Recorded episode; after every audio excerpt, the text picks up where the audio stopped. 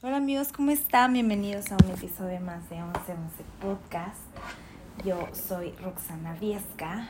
Ando un poquito, no, no agripada, pero como con alergia, por si me escuchan la voz un poco rara, pero todo bien. Fíjense que les quiero platicar de una serie que vi hace como dos días. Les juro que me la eché en dos días, o sea, me encantó. Ya quiero usar la temporada número dos porque a mí me encantan esas series como que en donde les puedes arrancar carnita y hacerles como que más, em, pues como estudiarlas y hacer un poquito de introspección y ver qué hay como que de psicología. Entonces esta es una serie que está súper buena. Les quiero platicar al respecto. No les voy a hacer ningún spoiler, pero eh, pues sí voy a hablar de la trama un poquito Así que, pues escúchenme si quieren o vayan y escuchen la serie y después ya cuando la hayan visto y sepan de qué trata y todo, pues ya pueden regresar a este podcast y a ver si están de acuerdo o no conmigo. Básicamente eh, lo que me atrapó de esta serie fue que trata de una persona que está en completa depresión. Eh, evidentemente esa persona no sabe que está en depresión porque por lo general cuando alguien se encuentra en ese estado, pues lo último que piensa es, oh Dios, estoy en depresión, necesito buscar ayuda, ¿no? O sea, su mente está tan ciclada en los pensamientos negativos y en cuanto odia su vida o odia lo que está pasando en ese momento, que lo último que está pensando es si está en depresión, ¿no? Entonces, esta persona está en completa depresión, no es feliz con su vida, no es feliz en su matrimonio, no es feliz en su trabajo, todo le sale mal, eh, no se lleva bien con nadie, no brilla, no sobresale, siente que sus, eh, lo que él tiene que decir pues no es importante, así que se queda callado y cada vez está haciendo más y más chiquito y por ende pues cada vez es más y más infeliz, ¿no? O sea, esta persona eh, en lugar de de, en lugar de detenerse y de decir, a ver, ¿qué está pasando? Si yo era feliz, si yo me llevaba bien con mi esposa, si a mí me encantaba mi trabajo, si a mí me encantaba mi casa, si esa es la vida que yo siempre quise, ¿en qué momento caí en, pues, en este estado? ¿En qué momento dejé de amar mi vida, no? Fue dejando que la vida se la pagara poco a poco y pues por lo mismo para él todo era nefasto, ¿no? O sea, él no veía nada emocionante en su vida y al parecer nadie disfrutaba de su propia presencia, ¿no? Y bueno, sus días eran súper rutinarios, súper aburridos, no sentía ninguna motivación para despertarse, para arreglarse, su, su aspecto es sucio, eh, despeinado, con ropa pues que ni siquiera le queda bien, no se cuida, o sea, en realidad es una persona que está sumamente deprimida y está demasiado metido en lo nefasto que es ser él, ¿no? Y por lo mismo le cuesta conectar con otras personas. Pero aquí lo importante de recalcar es que evidentemente cuando tú no puedes conectar contigo, cuando tú no puedes conectar con tus propias emociones, contigo mismo, no o es muy difícil que puedas conectar con otros. Primero hay que conectar con uno para poder conectar con otros. Porque si estamos totalmente desconectados incluso de nosotros mismos, ¿cómo podemos pretender conectar con alguien más? O sea, él ya estaba desconectado hasta de su esposa, de sus compañeros de trabajo. O sea, como él no se sentía suficiente, pues no tenía el valor como para abrirse y como para hacer una relación con nadie más. Porque, porque como que esto no sé cómo explicarlo un poco, pero como que cuando ya sientes que todo en la vida está mal, y que no tiene ningún sentido vivir. No hay motivación alguna o no hay momento de felicidad que te haga querer salir de ese estado. Y es como que cuando la gente está triste y llega alguien más y les dice, hombre, tú puedes, sé feliz, sonríe, sí se puede. La persona no va a salir de ese estado solo porque alguien más le diga que sí se puede.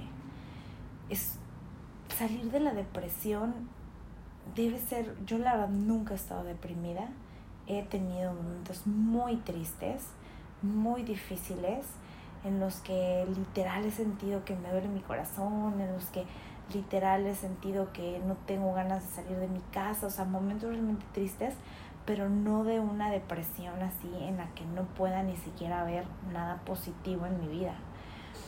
Em, yo creo que para que alguien pueda salir de esa depresión, primero tiene que entender de dónde viene, hacer esa introspección de, de, de, de dónde viene esta depresión, cuándo empezó, qué empecé a sentir, qué dejé de ser, cómo me dejé de ver, qué dejé de desear, qué deseaba que no he tenido, o sea, entender un poquito de dónde viene y no solo dejar que se nos vaya la vida y se nos vaya día a día pensando que no vale la pena vivir sin hacer estos momentos de, en verdad, en verdad mi vida es tan asquerosa, en verdad mis días son tan horribles, en verdad no, no tengo ganas de arreglarme, de verme bien, de sobresalir.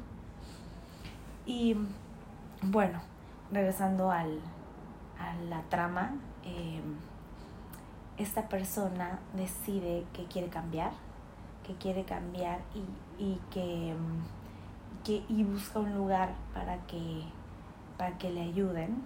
Así que va a un spa donde le prometen que cuando salga se va a sentir mucho más feliz, o sea, va a ser otro completamente, no va a ser un hombre nuevo.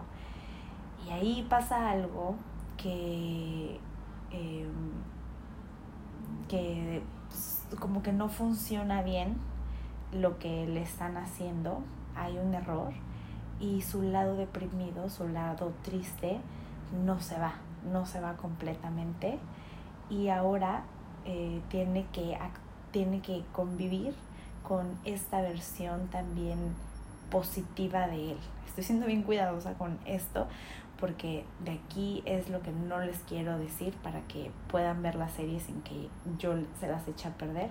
Pero bueno, así de sencillo. Hay dos versiones de él, una súper feliz y la otra eh, sigue en el hoyo muy deprimido, ¿no? Y mm, la verdad es que cuando empieza a descubrir que existe la otra versión de él, se da cuenta de que no puede conectar con esa versión de él, no puede conectar con esa versión feliz y, y, brillante y que habla y que dice y que sonríe y que se arregla y que se peina. Y por otro lado, pues el triste, el deprimido, el, eh, perdón, el feliz tampoco puede conectar con esa otra versión deprimida y triste y sucia y, y, desarreglada y enojona. O sea, las dos versiones empiezan a chocar fuertísimo, ¿no?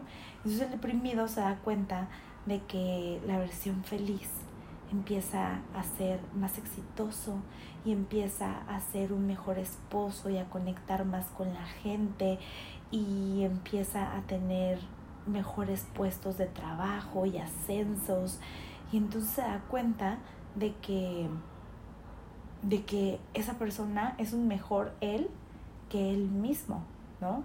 Y al principio todo muy bien, pero después lo empieza a odiar, porque si él de por sí ya sentía que su vida era miserable, pues ahora ve que esa otra versión sí está pudiendo ser súper feliz con su propia vida y, y le da coraje, así de, es mi vida, porque tú eres feliz con mi vida, o sea, yo amo mi vida y entonces empieza a valorar su vida y empieza a valorar a su esposa y empieza a valorarlo todo un poco más porque empieza a ver que se le va de las manos y que alguien más sí puede ser feliz con esa vida.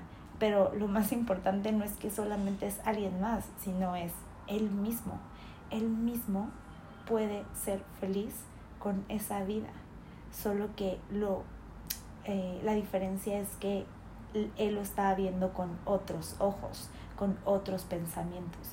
Porque acuérdense que nosotros somos el cúmulo de nuestros pensamientos. Lo que nosotros nos permitamos pensar es lo que vamos a sentir y lo que vamos a sentir es lo que vamos a actuar y lo que vamos a vivir.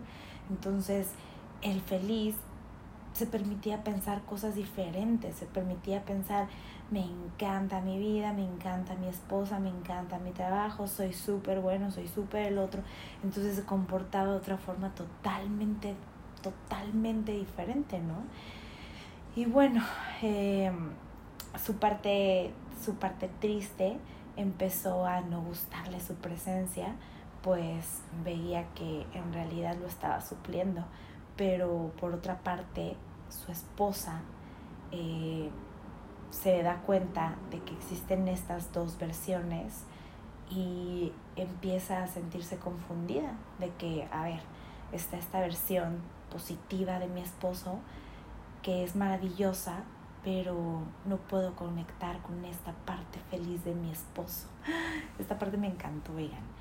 O sea, imagínense, la mujer ya estaba completamente desconectada de su marido, ya tenían un matrimonio completamente distante uno del otro, cada quien su vida, cada quien sus cosas, apenas si se decían hola y adiós. Pero cuando empezó a conectar con esta parte feliz, ella se empezó a sentir incómoda porque porque él solamente estaba viviendo los momentos felices y los recuerdos alegres y era feliz y, era halagador y era otra vez todo como que la quería enamorar de nuevo. Y ella tenía todos estos recuerdos de sus peleas y de sus problemas y de los momentos que han tenido difíciles y es como que, a ver, o sea, es que tú eres todo feliz. Yo no puedo conectar totalmente contigo porque en mí habita esto difícil que hemos vivido. No, yo no puedo pretender que se me va a olvidar todo esto difícil que hemos vivido. Entonces le cuesta conectar con esa parte feliz y regresa con, con la parte deprimida. O sea, eso se me hizo fuertísimo porque nos acostumbramos, oigan, nos acostumbramos a a vivir a medias, a no ser felices, a estar por estar, a, lo conocido. Y está muy fuerte, está muy fuerte porque evidentemente el ser una persona feliz y positiva y el querer ver la vida con otros ojos cuesta más trabajo y cuesta más esfuerzo y cuesta mucha atención y mucha conciencia y evidentemente es un trabajo mucho más arduo que el simplemente dejarse y deprimirse y no motivarse. Pero si nos ponemos a pensar, en realidad todo ese trabajo vale la pena porque nuestros días van a ser más placenteros. O sea, al menos yo prefiero vivir una vida más feliz y más motivada y más contenta y con pensamientos mucho más enriquecedores, aunque me cueste trabajo diario tener que, pues no tener que, o sea, aunque me cueste trabajo diario que meditar, que, que pensar, que agradecer, que, que limpiar mi mente, que eh, leer, ¿saben? O sea, yo prefiero mil veces hacer todo ese trabajo a dejar que la vida se me vaya y me amargue y me deprima y, y sienta que mi vida no tiene sentido. Y pues bueno, eh, la verdad es que esta solamente fue una temporada. No les voy a decir en qué acaba ni nada, pero a mí me movió mucho el ver cómo una misma vida, una misma persona puede tener dos visiones completamente distintas. Puede tener dos diálogos internos, uno positivo y uno súper negativo. Y tú puedes amar o odiar tu vida. Y no importa a dónde vayas, qué hagas, con quién, con quién estés, tú eres la única persona que puede en verdad salir y valorar y ser feliz. Y es un trabajo fuerte, es un trabajo interno, es un trabajo de mucho compromiso, pero, pero es un trabajo muy gratificante. Tú decides qué vida llevas. Y no me refiero a que si eres millonario, si tienes un ascenso, o si te vas de viaje. No, no, me refiero a algo más fácil, algo más alcanzable. Tu misma vida, esta vida que ya tienes, si la ves con alegría, con gratitud, si le buscas lo bueno, si empiezas a sacarle esas cosas hermosas que ya tienes, o si decides que tu vida pues no vale nada y qué sentido tiene y te empiezas a llevar peor con tu gente y empiezas a llevarte peor contigo mismo y empiezas a cada vez tener mejores resultados. Así que observa qué diálogo interno está ganando en tu mente y cómo estás viendo tu propia vida. Y bueno, la, creo que nunca les dije cómo se llamaba la serie. Se llama Living with Myself y la encuentran en Netflix. Así que se las recomiendo mucho. Está ahorita la primera temporada. Y pues nada, esperar a que salga la segunda temporada. A como están saliendo las temporadas, va a salir en el 2025. Pero bueno, no importa. Ya la veremos.